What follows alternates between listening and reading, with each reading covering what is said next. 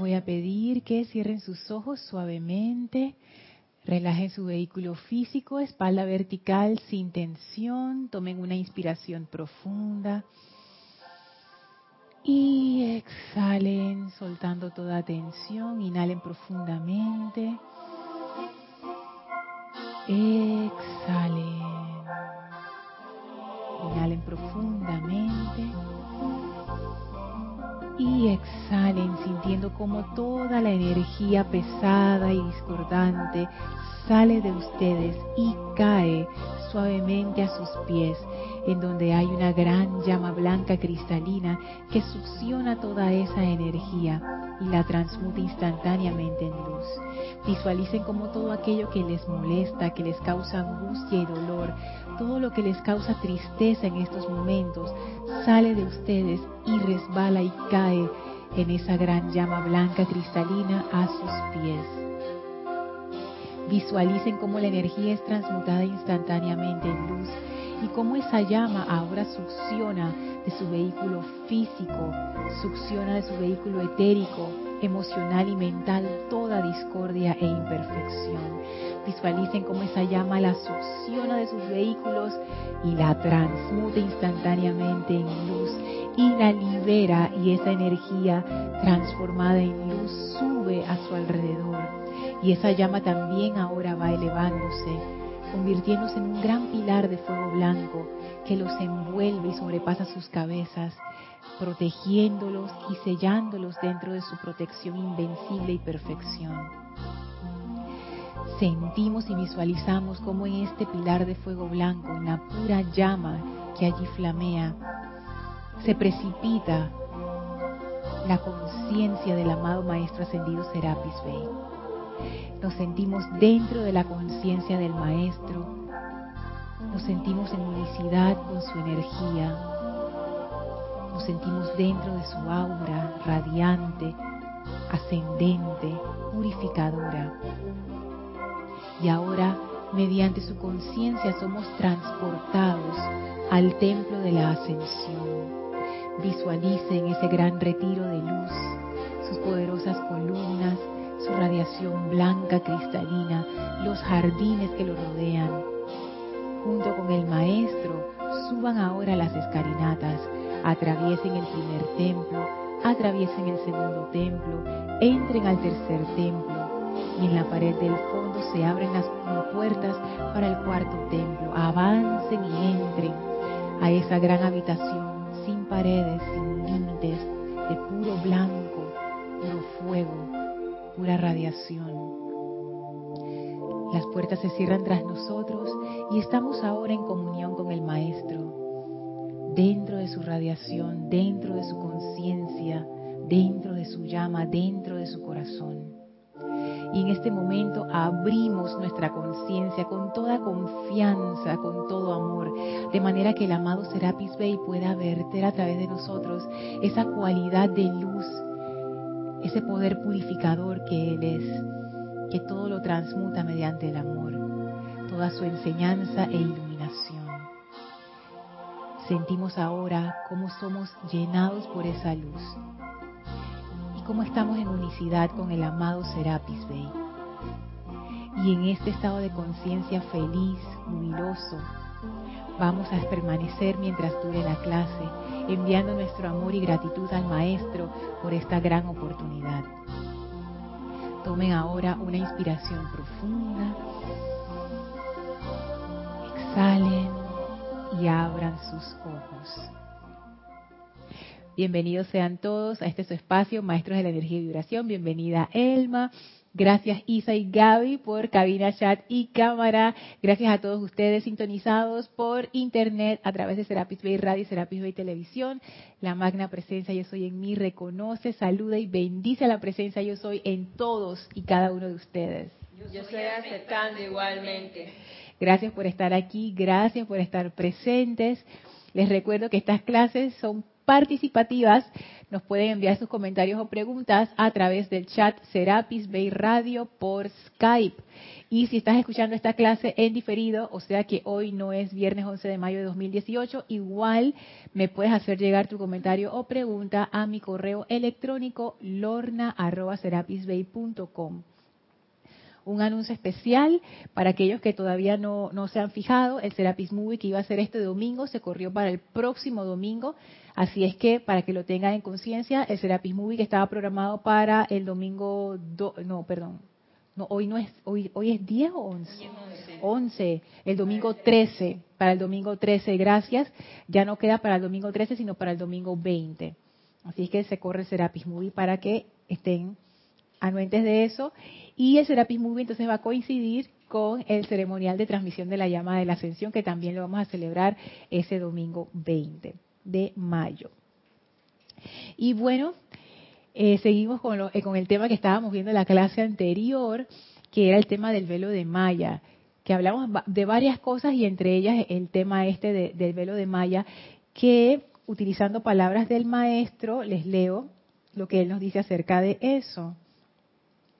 Y tiene que ver con lo que ocurre en el cuarto templo, que es el templo en el que estamos ahora mismo estudiando con el maestro. Esto está en el diario de Serapis Bey, en el capítulo 41. El maestro dice así, en el templo 4 viene la experiencia maravillosa que algunos de ustedes han tenido por un instante, la unificación con el Cristo es una iniciación de la cual yo mismo soy el maestro presidente. Quienes hayan aprendido a vivir con sus prójimos se habrán ganado entonces el derecho de vivir con Dios y de ver la presencia cara a cara. ¿Por qué el maestro dice eso? Porque previo al cuarto templo está el tercer templo, en donde se da esa transmutación y esa, ese pulimiento de nuestro carácter, de nuestra personalidad para poder estar en armonía con otros seres humanos que dicen los maestros que es la prueba más difícil. Entonces dicen, los que pasan esa prueba de estar en armonía con otros seres humanos que son totalmente distintos a uno, porque esa es la gracia, entonces se ganan el derecho de ver cara a cara a su presencia yo soy. Y aquí viene la cuestión, el maestro dice, aquí se rasga el velo se revela el santo ser crístico y se establece el anclaje del cual ustedes gozarán. Entonces, en esta iniciación yo me había enfocado bastante en lo que es esa unificación crística, ese momento en que uno ve al Cristo, pero no había caído en cuenta que previo a eso ocurre algo y es que se rasga el velo. Y el maestro ascendido Serapis Bey también dice en otro capítulo donde describe esa iniciación que allí la personalidad es inflada, en esa iniciación del cuarto templo, para que salga todo lo que tiene. Y dice que ahí uno hace una purificación. Y luego de eso entonces uno se ve con este santo ser crístico. Y en cierta manera, conversaba con ustedes ya hace bastante tiempo sobre esto mismo, puede que sea un proceso paralelo, que a veces uno está como en las garras de la personalidad y al momento siguiente uno está en esa unicidad y después de nuevo regresa a la personalidad. Todavía estamos en esa, en esa dualidad, todavía no hemos salido de ella, dime. Ahora comprendo el aguante espiritual. Eso es, eso es aguante, exactamente. Porque uno se puede desesperar cuando el péndulo está en la personalidad uno dice, ¿hasta cuándo? ¿Cuándo voy a salir de aquí? Entonces de repente el péndulo se mueve y uno está en la unicidad y uno dice, oh, la vida es preciosa, es perfecta y de nuevo vuelve para atrás y así se va. Entonces el aguante espiritual exacto es para saber que esa oscilación en algún momento termina. Y la oscilación cada vez se va haciendo más, más corta. En realidad, para hacer el ejemplo correcto, digamos que los dos polos de esa oscilación, el extremo izquierdo y el extremo derecho, son son de la personalidad y el centro sería de la presencia. Entonces uno pasa por el centro pero no se queda en el centro, ¿no? El, péndulo va oscilando. Personalidad pasa centro a la otra personalidad, pasa centro a otra personalidad. Cada vez la oscilación se va haciendo más corta, más corta, más corta, hasta que ya uno queda ahí casi que en el centro, en ese rango. Entonces es un proceso yo pensaba antes que eso ocurría como que una cosa después la otra y después la otra y ya liberación. No, eso es, eso es un proceso que requiere, como tú lo has dicho, aguante espiritual, que es uno de los dones del Espíritu Santo atribuidos al cuarto rayo, de quien el amado Serapis es Johan.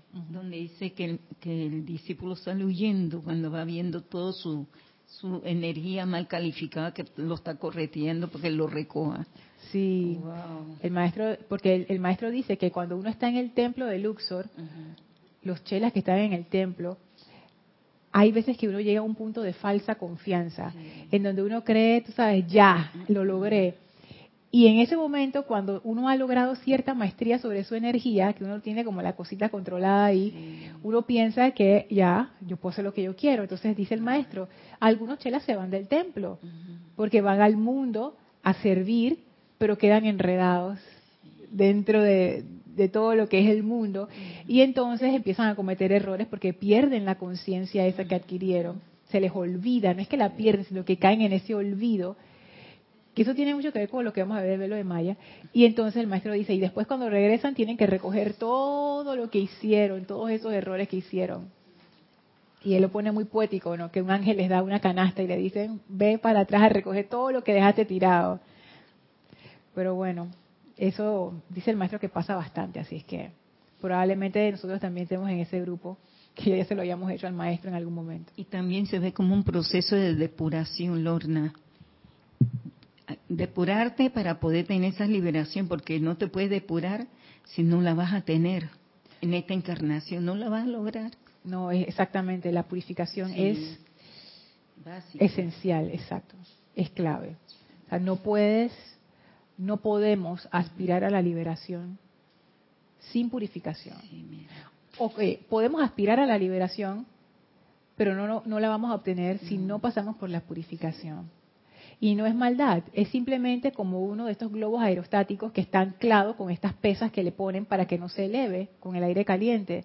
Si tú no sueltas el ancla o un barco, más fácil, un barco está anclado.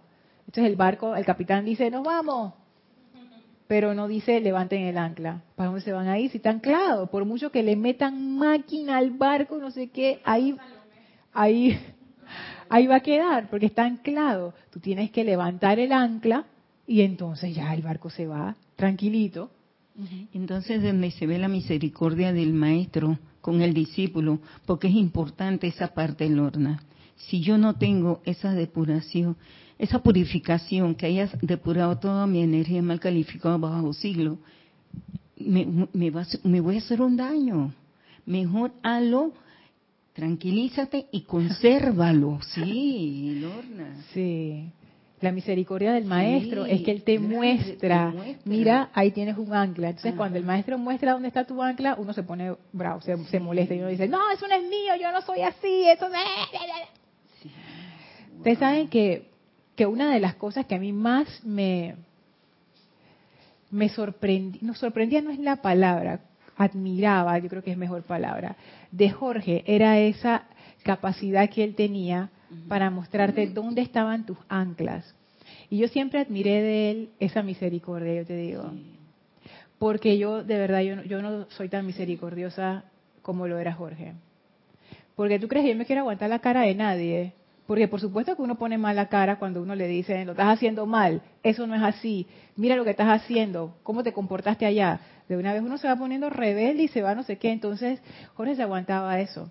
No es que él lo permitía, porque él te lo frenaba de una vez, pero el hecho de, tú sabes, de tratar con esa energía discordante de regreso, pero él igual te lo decía y él se podía haber quedado callado. Yo te digo, hay instancias donde si yo le digo a una persona una sola vez, y si la persona me viene con eso, yo no le digo más. Pero Jorge era misericordioso, él insistía para que tú soltaras el ancla. Entonces yo, como no llego a ese nivel de misericordia, yo prefiero no aguantarme las malas caras de nadie, de verdad que sí. Pero es que, es que eso es misericordia. Porque si no, entonces, ¿cómo te liberas? Porque uno no se da cuenta, esa es la parte. Tú no te das cuenta cuando estás anclada. Tú piensas que estás bien, no estás bien. Se viene alguien, te lo dice, ya. Te está haciendo un favor, pero para la personalidad eso no es un favor. Ajá. Es un regaño, exactamente. Gaby y, y después él. Ay, gracias. Eh, ¿Se oye? Sí.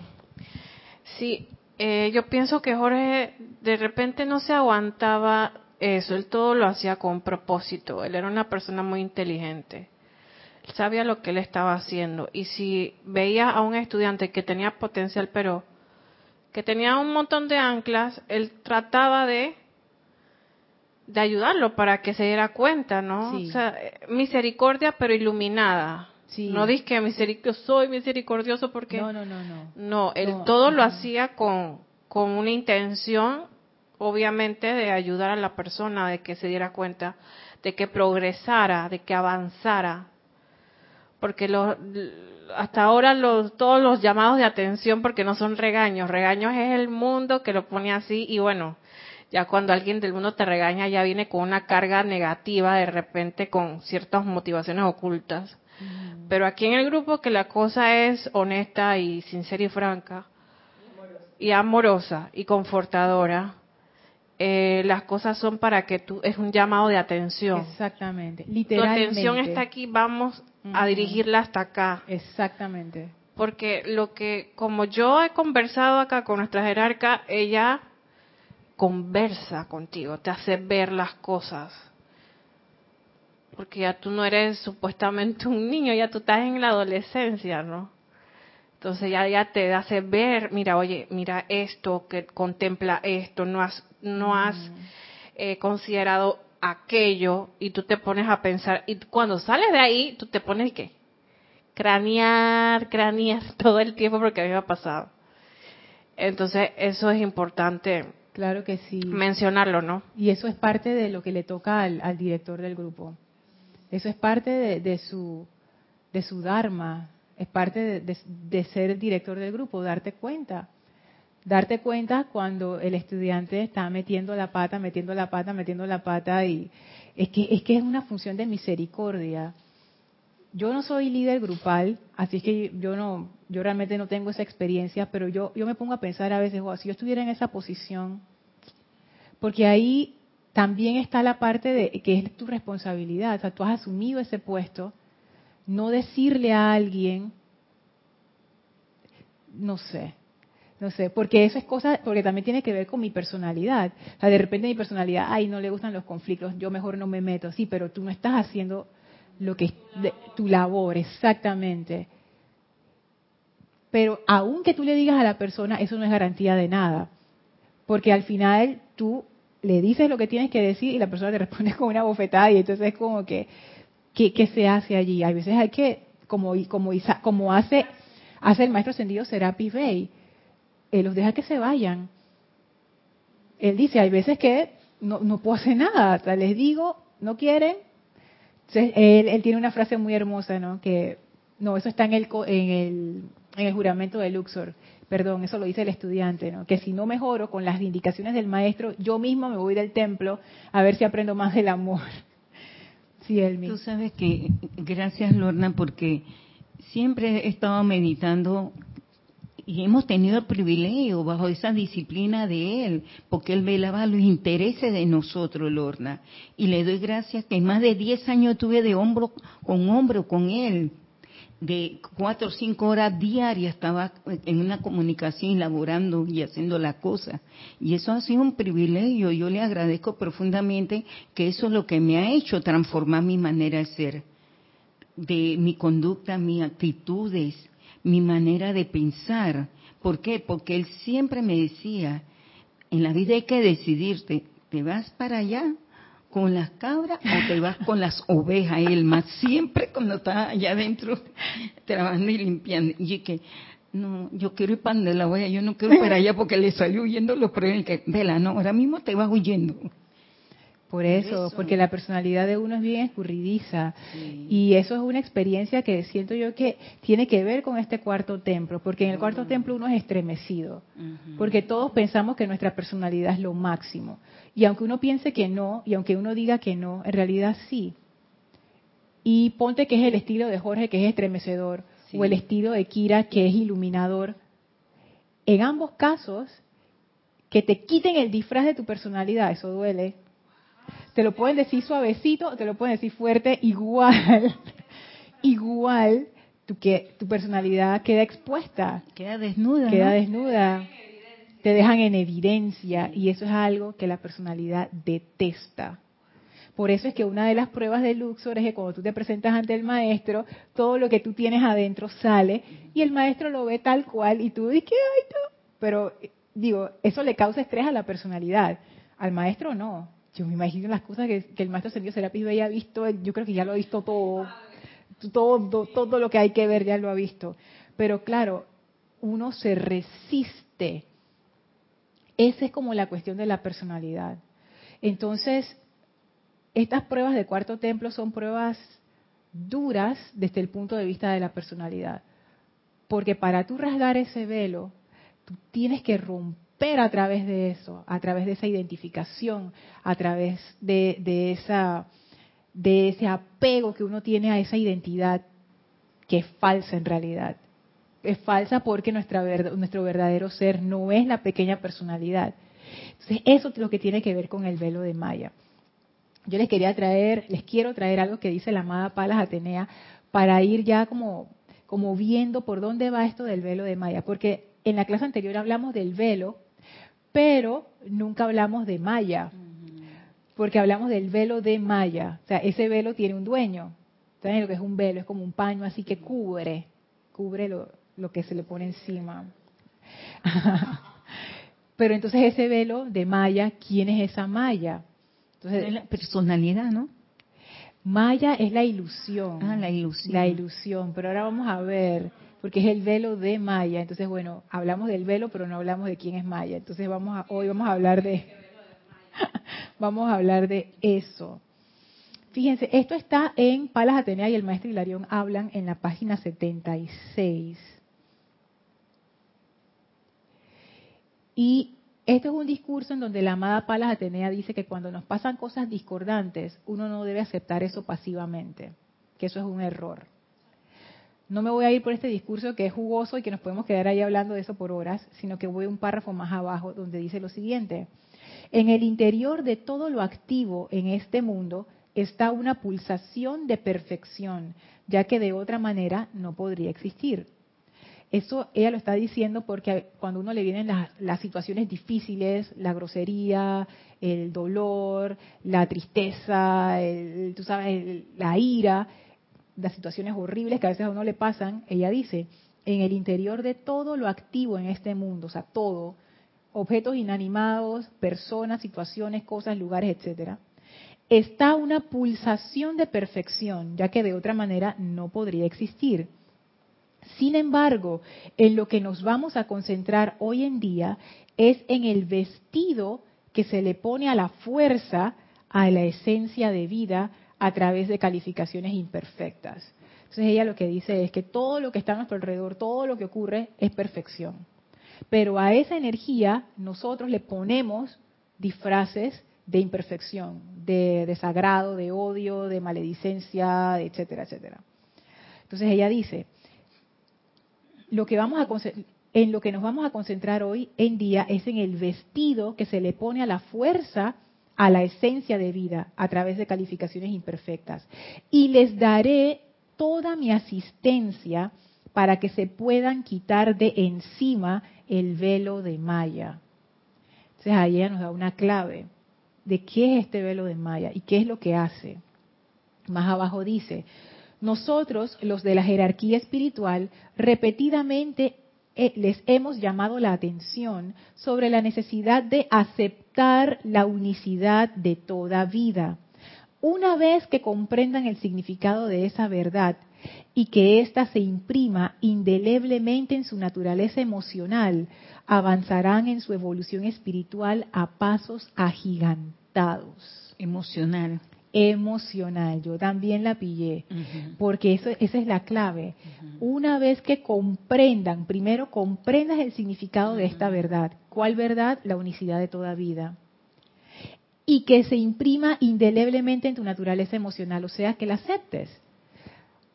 O sea, que no es una, una cosa intelectual. No es que yo la leí, me la creí y listo. La mapa la tenía dice no Tú la tienes que comprender y esa comprensión involucra no solamente el entendimiento, sino la parte emocional. Tú te diste cuenta que eso es así, lo viste, o sea, lo pudiste percibir directamente y te diste cuenta, unicidad de toda vida. Entonces ella dice, avanzarás en tu evolución espiritual a pasos agigantados. Lo de nuevo. Nosotros, los de la jerarquía espiritual, repetidamente les hemos llamado la atención sobre la necesidad de aceptar aceptar la unicidad de toda vida, Una vez que comprendan el significado de esa verdad y que ésta se imprima indeleblemente en su naturaleza emocional, avanzarán en su evolución espiritual a pasos agigantados. Aceptar la unicidad de toda vida. Imagínense lo difícil que es esto desde la conciencia de separatividad. Por ejemplo, yo tengo gente que me cae mal. Ahí ya yo no estoy aceptando la unicidad de toda vida. Porque yo me estoy yendo con el disfraz. Yo me estoy yendo con, ah, es que fulano de tal es así, asá y asá. No, pero Palas Atenea dice, en el interior de todo lo activo en este mundo está una pulsación de perfección. Tú le estás imponiendo un disfraz a esa situación. Entonces, velo de Maya tiene que ver con eso. ¿Qué es lo que este velo de Maya está cubriendo? Es esa conciencia de unicidad que se expresa como el santo ser crístico. Por eso es que ahora yo atando los cabos voy viendo por qué en esa iniciación, cuando se rasga el velo, tú lo que ves es a tu santo ser crístico. Porque el santo ser crístico representa la unicidad, representa la unión entre la conciencia externa y la conciencia del uno, que se puede llamar el Padre o la presencia yo soy, etcétera. El Cristo es la unión de esas dos conciencias. O sea, que esas dos conciencias se reconocen una a la otra en unicidad. Se unen. Se unen. Y son uno. O sea, no solamente que se unen como tú unes eh, el agua y el azúcar y las mezclas, no. Es que son una sola cosa. Se da, se da del, tú te das cuenta que tú eres esa presencia como que se siente una armonía porque ellas se unen. Una tiene una armonía y la otra va buscándola para sentirla, esa armonía. Y se unifica. Se unifica, mira. Pero para que eso ocurra, entonces ese velo de Maya tiene que rasgarse. Entonces, ¿qué es? Oye, es que cada vez que yo chequeo la hora, porque yo me tiendo a pasarme, Elma también verifica. Eh, dice, no puede ser, ya son las seis. Sí, que yo dije, siempre voy a hacer una introducción cortita y cuando veo siempre son las seis. Ay, qué barbaridad. Bueno, entonces, ¿qué es esto? ¿Quién es Maya? En los, en los libros de los maestros ascendidos, ellos utilizan terminología cristiana, porque es la terminología más fácil de entender, pienso yo, para nosotros que somos de una tradición occidental cristiana, pues.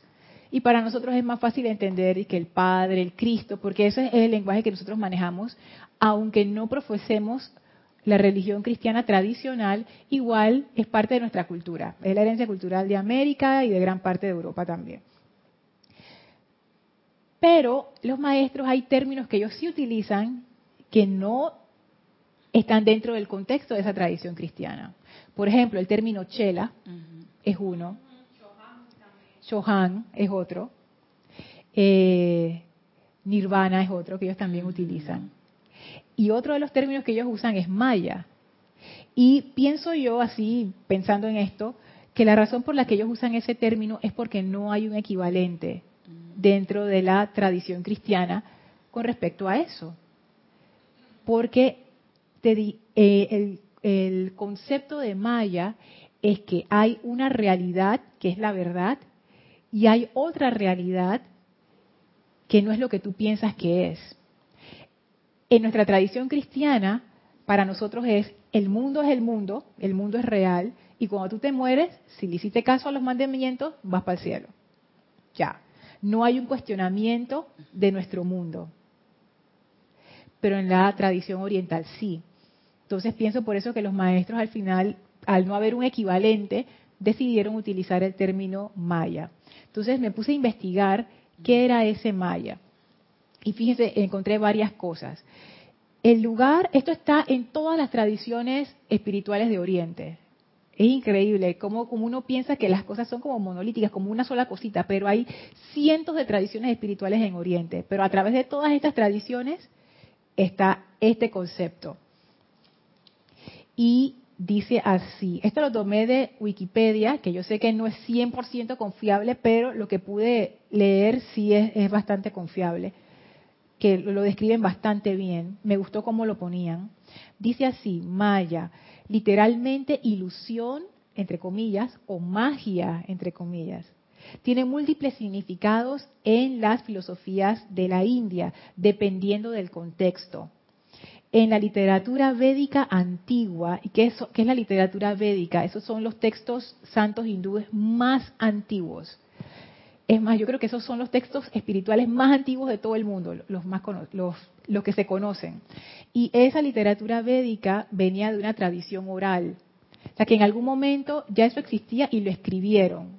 Entonces, dicen los que estudian estas tradiciones que cuando los Vedas, que son estos libros sagrados hindúes, se escribieron, ya esa sabiduría era viejísima, tenía miles de años. O sea, imagínense, esto va, uff, yo, yo me imagino que eso viene de quién sabe cuándo. Sí. Entonces dice, en la literatura antigua védica, Maya literalmente significa un poder y sabiduría extraordinario. En la literatura védica más reciente, pues, pero reciente también, son miles de años, ¿ok? Para cuando ellos dicen reciente es que la que se escribió después, pero igual, esto es antiguo, muy antiguo. Y la literatura moderna, dedicada a las tradiciones de la India, Maya denota un show de magia, es como un show de magia, una ilusión en donde las cosas aparentan estar presentes, pero no son lo que parecen ser.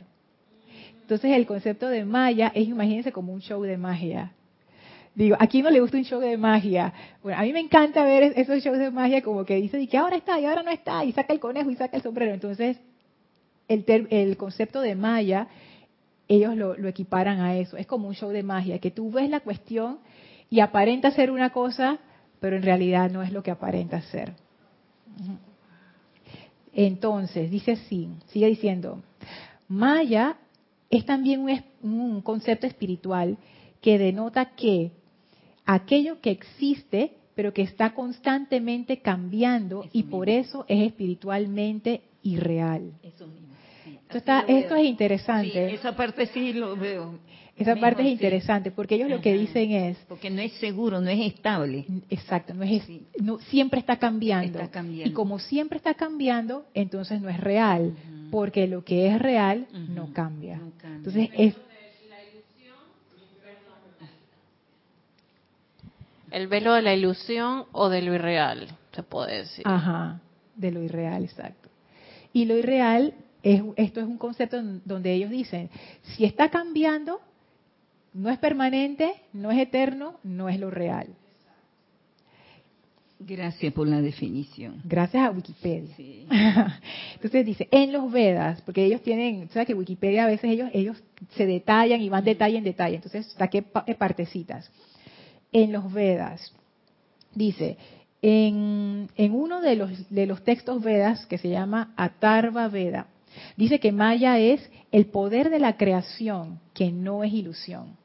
O sea, porque el concepto de Maya ha ido cambiando. En los textos más antiguos ellos lo asociaban con el poder de creación y en los textos más recientes se le asocia con ilusión. Pero vamos a ver que ambos están relacionados. Dice así, Gonda, que me imagino que es alguien que escribe acerca de esto, sugiere que el, que el significado central de Maya en la literatura védica es sabiduría y poder que le permiten a aquel que lo posee crear, hacer algo. O sea que, según esta persona, Maya es un poder que tú tienes que te permite crear. Pero no es, no es estable, tú puedes crear y se mueve. Mira esto, pero escucha esto, este va por ahí. Maya, Maya es o sea, se le dice maya a todo aquello que tiene una forma material, humano o no humano, pero que no revela los principios ocultos y la naturaleza que lo crea, el conocimiento que lo crea. Entonces, esto es interesante porque es como que dice, tú tienes el poder de crear, tú tienes maya, tú tienes el poder de crear y tú haces tus cosas y todo, pero tú no, pero no sabes de dónde viene. Tú lo estás haciendo, pero no lo comprendes no, no lo entiendes. No, no conoces los principios ocultos detrás de esa creación, pero tú lo estás haciendo. Es como, por ejemplo, cuando una mujer queda embarazada. Imagínense en los tiempos antiguos donde había menos eh, pensamiento racional, que era como que lo hicimos, quedó, lo tuvo.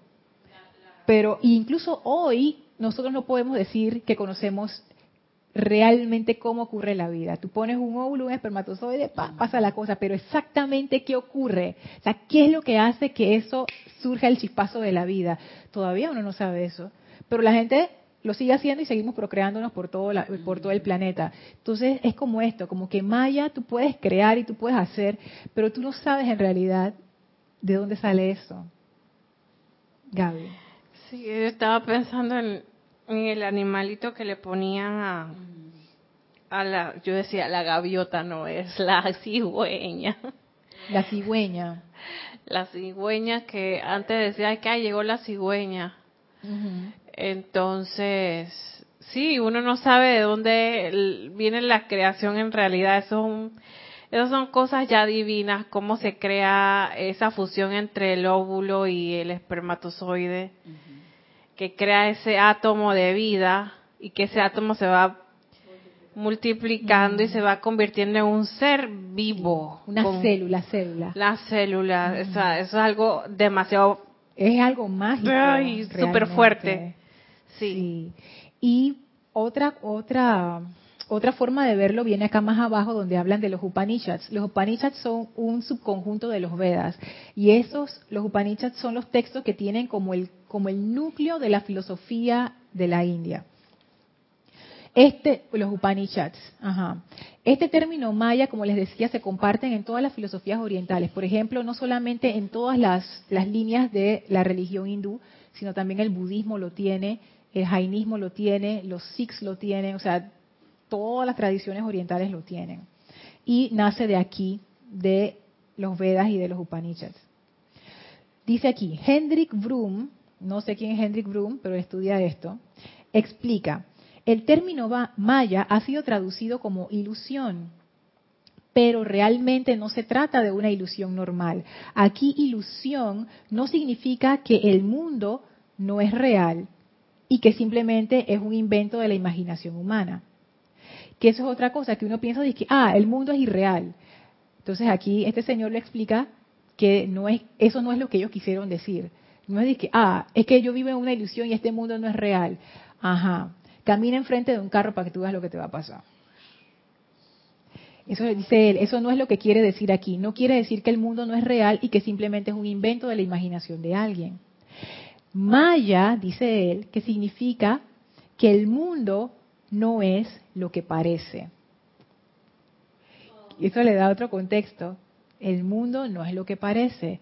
Imagine, y ahora pónganlo en lo que estábamos leyendo de la amada Palas Atenea. Tú te enfrentas, por ejemplo, a una situación discordante y lo que uno hace de una vez es que uno lo acepta, tal cual. Me están ofendiendo, me están lastimando, pero ahora con esto, quizás eso no es lo que tú crees que es. Tú piensas que te están ofendiendo, tú piensas que está pasando una cuestión, pero ponte a pensar, quizás esto no es lo que parece. Eso lo cambia todo. Y cuando yo estaba leyendo esto, yo me puse a pensar, wow, porque yo empecé a mirar a mi alrededor y yo digo, mm, si esto es así, no tanto que el mundo es irreal, porque no es eso, porque la energía que conforma todo esto no es irreal, es, el cuerpo de Dios, es la sustancia luz.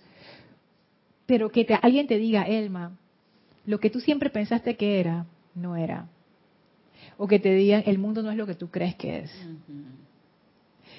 Eso a mí me despertó como que, ¡ah! no sé, como un sentimiento así, no te digo cómo explicarlo, porque uno anda dormido por ahí, uno anda como que en su rutina, en sus cosas del día a día, pero si tú te pones a pensar en esto, el mundo no es lo que tú crees que es, tú de repente te empiezas a fijar en los detalles, en las pequeñas cosas, a cuestionarte cosas que nunca te has cuestionado. Esto es, esto es un camino, te lleva por un camino para despertar.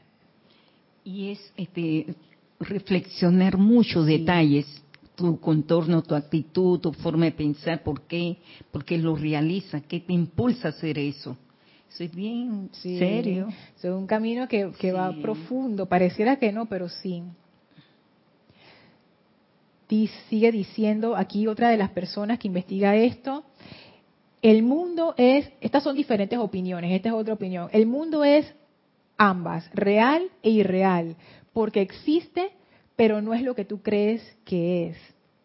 Y otra persona más adelante dice, no es lo que tú piensas que es, es algo que se hace constantemente, que se crea constantemente. Entonces eso le añade como, como un nivel así de... Que no da estabilidad ni seguridad de nada. No, pues, Solamente exacto. refugiarte adentro de ti para Uf. poder tener esa estabilidad.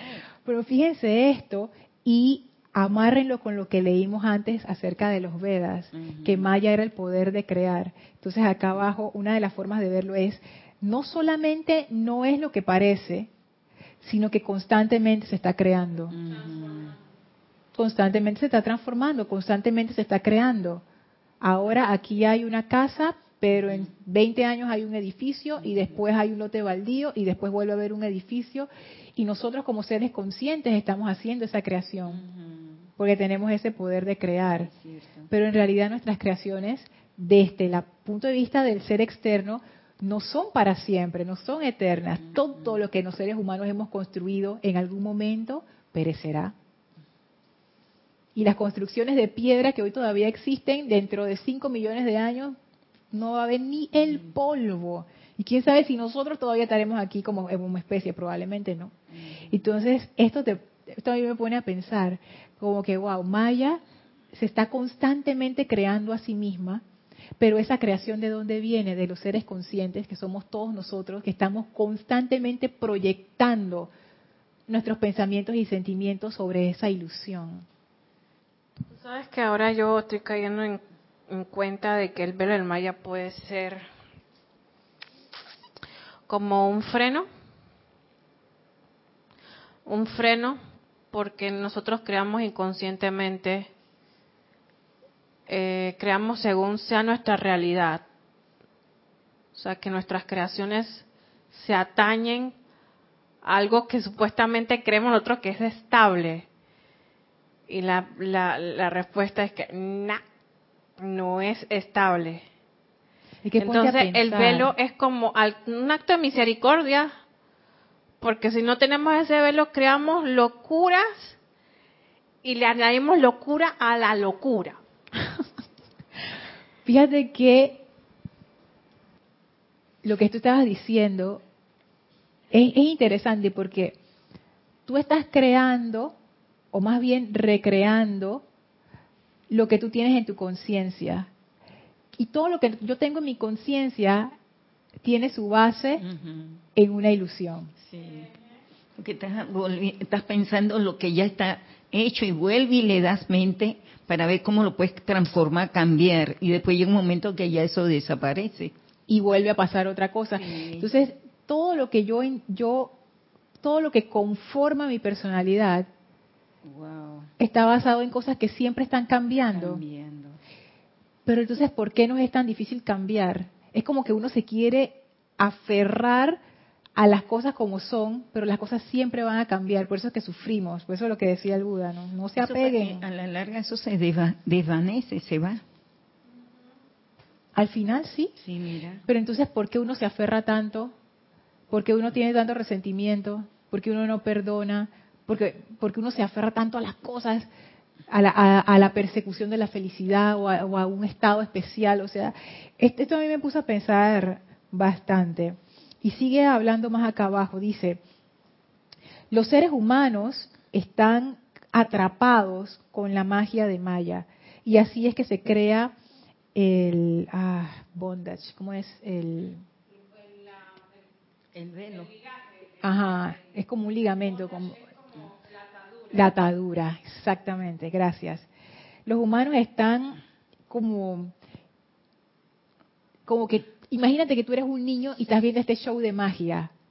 Los niños quedan embobados, como que, wow, o sea, tú quedas como que, y no puedo creer lo que está haciendo. Y entonces dice que ahí es donde tú te enganchas. Ahí es donde tú caes dentro de la ilusión de Maya y entonces empiezas a crear las ataduras. Porque estás viendo este show de magia y de repente te gustó esta cosa, ¡pap! te ataste. Pero ya ahora cambia, pero yo no quiero que cambie. Ya se, ya se empezó a, a enredar el, el cuestión. Y hay otra cosa, y hay otra cosa. Ajá, Es una cuestión planeada por el, por el mago, por el ilusionista. ajá. Entonces tú estás en disque, oye, pero ¿por qué no sacó el conejo y sacó fue un loro? O sea que, o sea, y uno y uno cae en ese juego, uno cae en el juego del, del, del mago, ¿no? Claro, porque es parte del show, es el espectáculo. Y fíjense que aquí decía que la mención más antigua de esta idea de Maya viene de uno de los Upanishads en donde dice que Brahman, que es como el yo soy universal, imagínense, ese es como el, lo último, el creador, el uno. Ese yo soy universal, que ellos le llaman Brahman, es la realidad oculta. Esa es la verdad. La naturaleza, que sería Maya, es la magia. Y Brahman es el mago. Y los humanos somos los que estamos que oh, viendo, viendo no al mago, viendo las creaciones que hace el mago, los trucos. Entonces, fíjense que esta relación es muy interesante, porque aquí Maya no viene a hacer algo que está en contra de nosotros, que era lo que yo como sentía, que ay, se ve la de Maya malvado. No, ambos son como dos caras de lo mismo. Esta verdad que se manifiesta de múltiples maneras. Entonces lo que dice nuevamente Palas Atenea, la unicidad. O sea, tú ves la multiplicidad y tú piensas, esto es lo real, pero no es. Lo real es la unicidad. Pero la unicidad está detrás, detrás de las formas. Ahora comprendo que cómo cuesta rasgar ese velo por el entusiasmo que te vas llevando y la motivación de la, del ambiente. Claro, porque el entusiasmo de todo el mundo y no puedes eh, detenerte para Ajá, eso. viste, viste. ya comprendí. Lorna, entonces Brahma es la unidad. En el contexto de los hindús, Brahma ponte que es la presencia yo soy universal. Es, el uno. es el uno. entonces el uno crea realidades de las realidades, de las realidades, es que esto está, es como las dimensiones. Las dimensiones son diferentes realidades. Lo que Cristian me dice que yo a veces, que, ay, que hay otras Gaby, no puedes. Ay, Gaby. Porque uno se apega a que tú eres la única Gaby que puede haber. Y no hay más Gabys. Pero tú qué sabes. Entonces, esto es yo me imagino que la gente que escribió esto hace mucho tiempo, ellos utilizaron analogías y formas para tratar de explicar eso que ellos percibieron. Que ellos lo que te dicen es, mira, todo lo que te rodea no es que sea mentira, no es que sea una ilusión, simplemente no es lo que parece ser. Y si tú lo aplicas, ya pasándolo de la parte conceptual abstracta a la parte real en tu vida, lo que tú quedas, con lo que tú quedas, es justo lo que dice la amada Palas Atenea que ella dice, en el interior de todo lo activo en este mundo está una pulsación de perfección, ya que de otra manera no pudiera existir. ¿Están viendo cómo todo gira ahora en, esto? Es que esta sabiduría de los maestros es algo tan increíble. Sigue diciendo Palas Atenea, sin embargo, en lo que nos vamos a concentrar hoy en día es en el vestido que se le pone a la fuerza, a la, es en el vestido que se le pone a la fuerza, a la esencia de vida a través de calificaciones imperfectas. O sea, nuestro Maya, lo que nosotros estamos creando. Le ponemos nuestro vestidito de horror a esa energía pura. Y entonces dice la amada Palas, y les daré toda mi asistencia para que se puedan quitar de encima el velo de Maya. Para que tú puedas hacer así y ver ¿Y qué es lo que vas a ver? La unicidad, el uno. Eso es lo que vas a ver. Entonces, a mí eso es, es, algo maravilloso porque es como pasar del odio al amor. Ahí es donde yo veo que es posible la liberación. Porque tú, en el momento que estás viendo la apariencia, tú estás trancado en la ilusión, tú estás en el truco de magia, tú estás embobado, te están pasando las cosas y tú estás dije, wow, pero estás trancado en el odio, estás trancado en el resentimiento. Pero si tú rasgas ese velo, lo que vas a encontrar es el amor. Y tú te vas a dar cuenta, pero yo que estoy odiando, si detrás de esto está el uno, yo soy el uno, eso es el uno, aquí no, no hay problema. Se disuelve completamente esa cuestión, totalmente. Entonces, eso es lo que ya dice más abajo. nosotros, los de la jerarquía espiritual, repetidamente les hemos llamado la atención sobre la necesidad de aceptar la unicidad de toda vida. Una vez que comprendan el significado de esa verdad y que ésta se imprima en su naturaleza emocional, avanzarán en su evolución espiritual a pasos agigantados. Que una, un ejemplo del odio y el amor son muchas parejas románticas que dice que al principio yo no se podían ni ver. Ni ver, nada, nada, nada. Pero ellos rasgaron ese velo del Maya. ok, es un, es un ejemplo diferente, pero... Ellos rasgaron, porque uno tiene sus momentos de iluminación, tú sabes, ¿no? Ellos vieron el amor, ellos vieron el, el uno allí. Ellos vieron, que oye, después de todo esto no es tan malo y después de todo, esto es lo que yo andaba buscando. Pero fíjate, para hacer eso tú tienes que ver a través del disfraz que te pone la situación. Otra, otro, otra forma de verlo que da una de estas de estos estudiosos de la India, pero ya él, él, es uno de estos antiguos, imagínense que miles de años también, ya, no, todavía no hay, bueno, acá abajo hay un comentario de alguien que sí era más contemporáneo. Pero el que les quería leer dice así. Este señor se llama Shankara, creo que se pronuncia.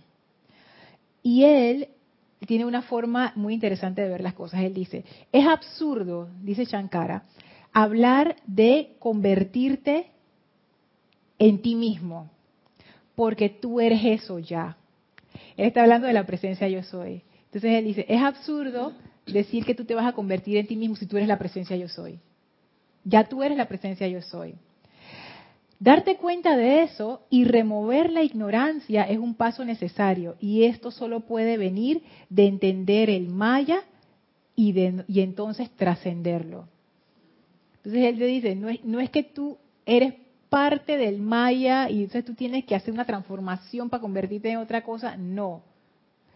Tú eres la presencia yo soy. Pero ¿cuál es el problema? Que tú no te acuerdas.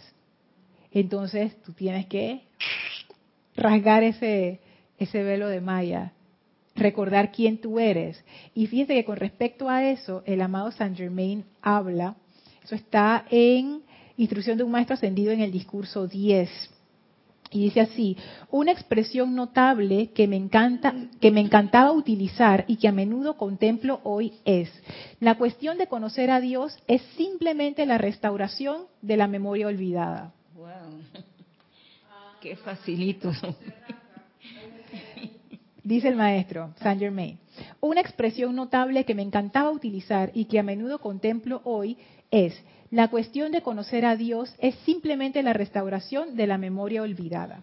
Hemos conocido a Dios antes porque fuimos creados por Dios. Cuando iniciamos el descenso a la actividad densa, contábamos con una total memoria consciente. Cuando la energía fue dirigida hacia abajo, se corrió el velo. Y la maravillosa y gloriosa belleza de ese asombroso templo de Dios cayó en el olvido. Ahora bien, esa memoria olvidada está siendo devuelta de manera constante y segura a la actividad externa consciente. No deja de sorprender el hecho de que sean tan pocos los que hayan comprendido la idea de que cualquier persona con un esfuerzo persistente puede ordenar que dicha memoria divina en su totalidad sea restaurada y se haría. Pocos han tenido la paciencia suficiente para continuar el tiempo necesario a fin de lograr el incentivo para seguir adelante. Den la orden de que la memoria divina en su totalidad sea restaurada y ésta se manifestará en breve. Lo que no dice el maestro es ese breve de cuánto es, pero bueno, no sé si serán años, meses, no sé. Pero es interesante. ¿Qué pasó, Elmi? Faltan tres minutos, pero faltan tres minutos, Elma, y faltan tres minutos. Todavía yo puedo avanzar un poquito más. Lo que, ¿Saben que en, en los decretos a veces hay esta frase que dice, como que es antes de que el mundo existiera?